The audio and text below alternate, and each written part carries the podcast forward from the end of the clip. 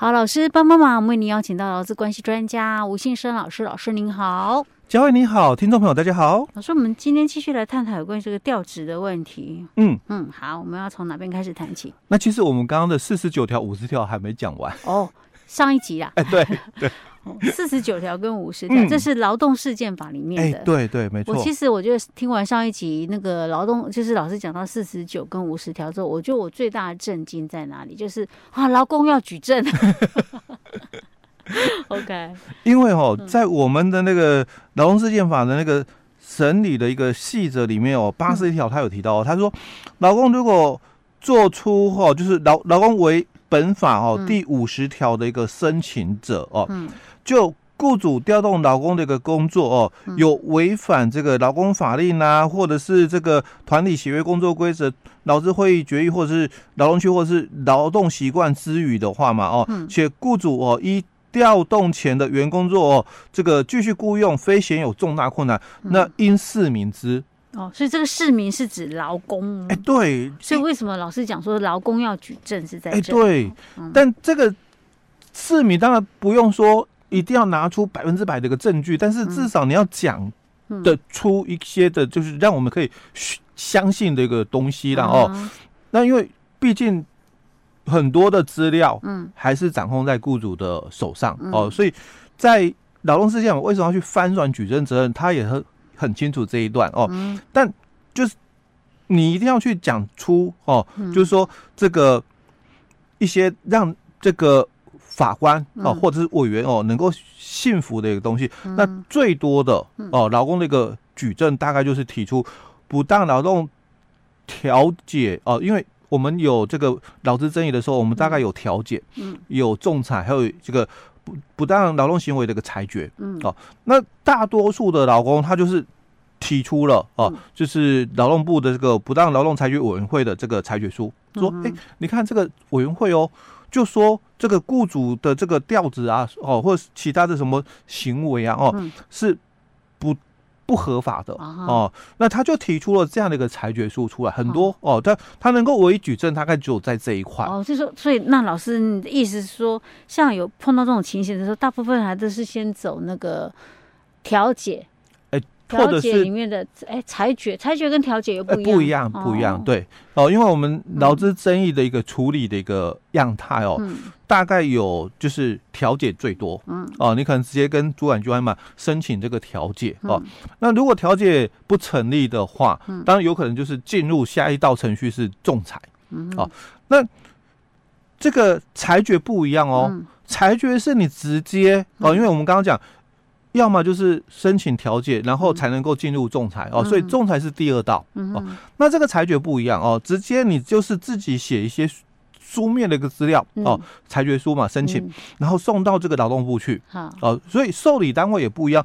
调解的时候，受理单位是我们当地的这个或劳务提供地的这个主管机关。是哦，那这个裁决的话，就送劳动部。直接哦，劳动部这边，而且也它不像调解是可能两造双方要去坐下来一起谈的那种，是不是？哎，他也需要，他也需需要去跟劳动部说明。哎，对，所以他有个。裁决委员会哦，那那边他会就是有一个时间点啊，那一样哦，可能是两兆都要过去的哦，但他跟这个主管机关的那个调解不太一样哦，因为你是跟劳务提供地的这个主管机关哦提出申请哦，那你只要有提申请哦，他就是大概受理，但这个裁决就不一样，因为你是提这个裁决书哦到这个劳动部，他会审理。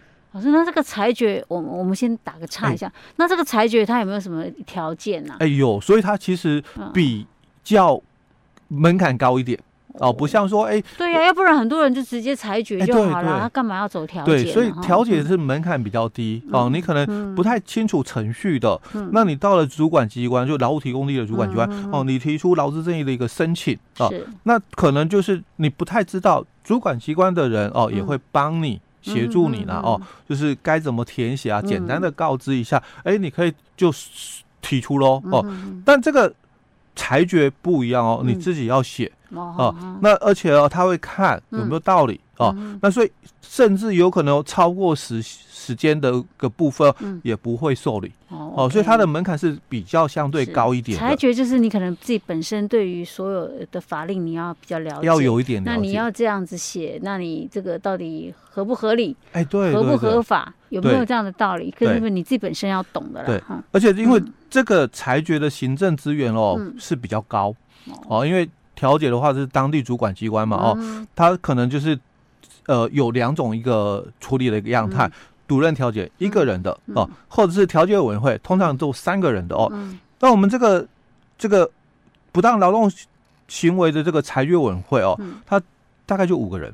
哦。哦，所以它的成行政成本哦比较高，而且这个委员的一个成分哦哦也都比较高一点，因为要么学者哦，要么就是长期在这个劳动诉讼的一个律师嗯哦，通常都是这种身份的人哦，他才能够做这个委员的哦。好，这个我们有机会我们再来详谈了哈。哎，对，好，我们还是先回到我们刚刚提到的这个呃。刚刚老师讲的那个，就四十九条跟五十条的一个部分哦。那其实劳动事件法四十九条跟五十条，其实两个，如果你没有认真仔细看的话，嗯，会看不太出来它的一个差异哦。那我刚刚就上一集我们就已经提到过了，其实两个最大的一个差异点，就一个在职劳工，一个是离职劳工哦。那另外哦，这个非现有。重大困难的这个继续雇佣的一个举证哦，是在劳工的一个部分哦。嗯嗯、那还有一个哦，就是在四十九条里面哦，它是提到的，就依照劳工这个申请哦，嗯、那的法院嘛哦来判断哦，那做出就是暂处分的一个部分哦。嗯、那在五十条的一个部分也是哦哦，经劳工的一个申请哦，那做出嘛哦。依照原工作或者是两造所同意的工作内容的一个暂处分的一个样态哦，嗯、那这个经劳工的一个申请哦，所以一定是哦，这个劳工你自己要提哦。嗯、但我们四十九条他特别去谈到的是，这个法院如果认为老公有胜诉之望哦，所以通常哦像这种的在。上诉之后啦，才能够去谈到，哎，有胜诉状，因为我在一审已经赢了。哦，哦，所以通常像四十九条在运用的一个部分，在一审的时候很少哦，法官会这样说哦。那通常就是因为你已经赢过了哦，这个那就是已经有胜诉之望了嘛，已经有先感觉上有拿到门票，哎，对，至少有一部分法官是认同的，对，因为一审已经赢了嘛，那现在是可能。雇主又上诉，是哦，所以到了二审的一个部分哦，所以已经有胜诉之望哦。那再加上老公你有提出这样的一个占处分的一个申请哦，那通常法院哦才会比较有考虑说。那那就让你先回来上班，是哎，因为他不提出申请，法院也不会主动跟他说，那不然你可以先回去上班。对对对，哎。哎，OK，呃，所以在这里他就有这样的一个差异点的部分哦，所以在这个地方就又有另外一种讨论的一个声音出现了哦，就是说，因为有些雇主哦，对于这个劳动事件法这个四十九条的暂处分哦，他很有意见，哎，他就有不是意见，有变通的一个做法。啊，那。如果啦，哦，我可不可以就是我只付钱，嗯，哎，他不要回来，哎，他不要回来，这么好哦？不是这么好，因为他在想的是我有没有可能翻盘？哦啊，他翻盘，我上诉了嘛，钱可以要回来吗？哎，假如我胜诉二审嘛，我上诉之后资方赢了呢？嗯，那那就代表说。一审判决是错的哦，嗯、所以我赢了嘛。嗯、二审我赢了哦。可是你付出去的钱那么容易收回来吗？我可以说我花光光了，没钱啊。可是我一翻两瞪眼，你怎能怎么样？这个是一个占处分的一个部分，不代表说你你可以花的花得下去的哦。就是说，二审如果你输了，你要还我嘛。可是前提是，为什么不用还？是我有提供劳务。哦，哎，我有做事情啊，可以这样子吗？我有做事情啊。问题是资就是老板可以这样吗？资方雇主可以这样？所以现在就很多的讨论声音就出来了。那雇主哦，应对方式嘛，嗯，好，那不然的话哦，法官你叫我哦，就是让他回来啊，付薪水对不对？我可不可以不要让他回来？可是我愿意付，先付薪水，因为这是一个暂处分。哦，OK。但是如果上诉我赢的结果哦，钱是要拿回来，哎，钱是要回来。那那可不可不可以这样？就是说，好啊，那你付钱给我，那既然我这笔钱有可能我到时候可能还要还回去，那我可不可以同时我去别家公司上班呢？哎、欸，所以这个就另外一个讨论一个是，到别的公司上班还是不行了，因为这个是你你打的是确认雇佣关系，还是他的员工了哦。那现在在讨论的是另外一种声音，叫救劳请求权哦。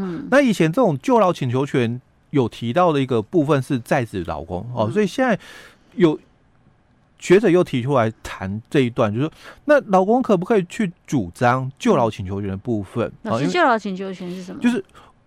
我在公司上班，嗯、哦，那雇主你要提供我充分的一个工作，让我维持我的技能。哦，哦，你你如果让我的这个这个这个工作量比较少嘛，嗯、会造成我的技能呐、啊，哦，可能会生疏嘛。嗯、哦，这是我们讲简单说白话一点，就是就劳请求权的大意、嗯、大概意思是这样哦。嗯、那现在就有人在说了啊，那你要考虑啊。